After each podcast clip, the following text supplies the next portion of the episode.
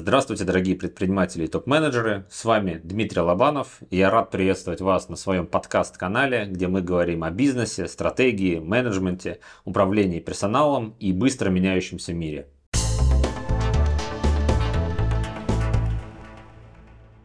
Кстати, менеджмент. Как я вам уже рассказывал, я один из тех, кто всю жизнь работает по специальности. Мое первое высшее основное образование – это менеджмент организации.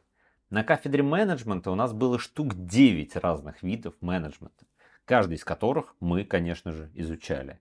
Я, если честно, сейчас не перечислю все свои предметы по менеджменту, но вот те, которые я точно помню. Основы менеджмента, управление персоналом, инновационный менеджмент, стратегический менеджмент, риск-менеджмент. Но одной дисциплины у нас не было точно. Это, кстати, менеджмент. Однако именно эту дисциплину изучили многие руководители, с которыми я сейчас работаю. Изучили и владеют в совершенстве. Кстати, менеджмент – это когда вы идете по коридору и видите подчиненного. И вдруг внезапно вспоминаете, что он должен был что-то для вас сделать.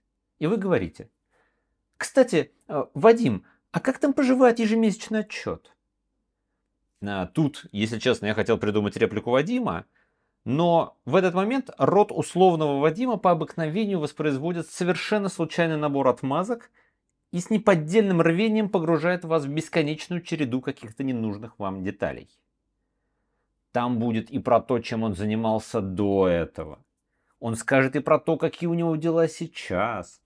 Не забудет упомянуть и о том, что он только планирует сделать. Готов поспорить, в этот момент он просто вспоминает все, что приходит ему в голову и воспроизводит это вслух. Стоп-кадр. Нажмем на воображаемую паузу и разберемся, что происходит в ваших с Вадимом головах в этот момент. Итак, ваши мысли. Так, я вспомнил про отчет. Нужно резко спросить Вадима, чтобы он видел, что я помню. Чем внезапнее я спрошу, тем честнее я получу ответ. Так он будет чувствовать важность этой задачи и контроль с моей стороны и, вероятно, сделает ее быстрее. А теперь мысли Вадима.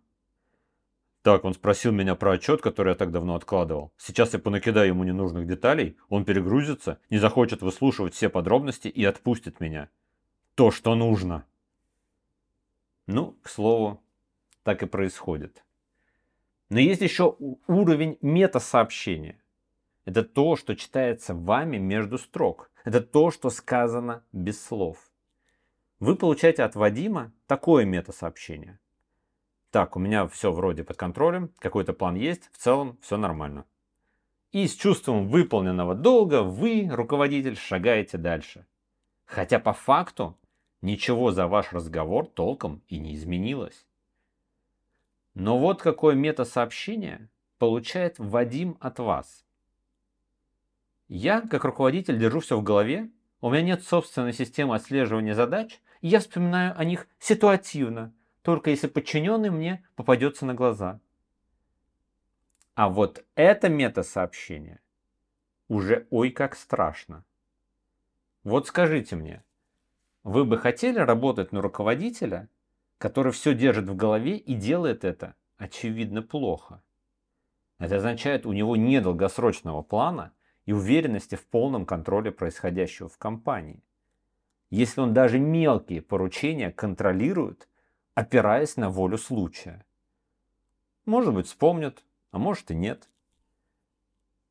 Лично мне было бы страшно лететь в самолете, зная, что первый пилот именно такой. Подумайте, насколько часто вы говорите слово «кстати» в работе кстати, менеджмент – это плохой менеджмент. Ситуативно-внезапный. Его вам я изучать не рекомендую.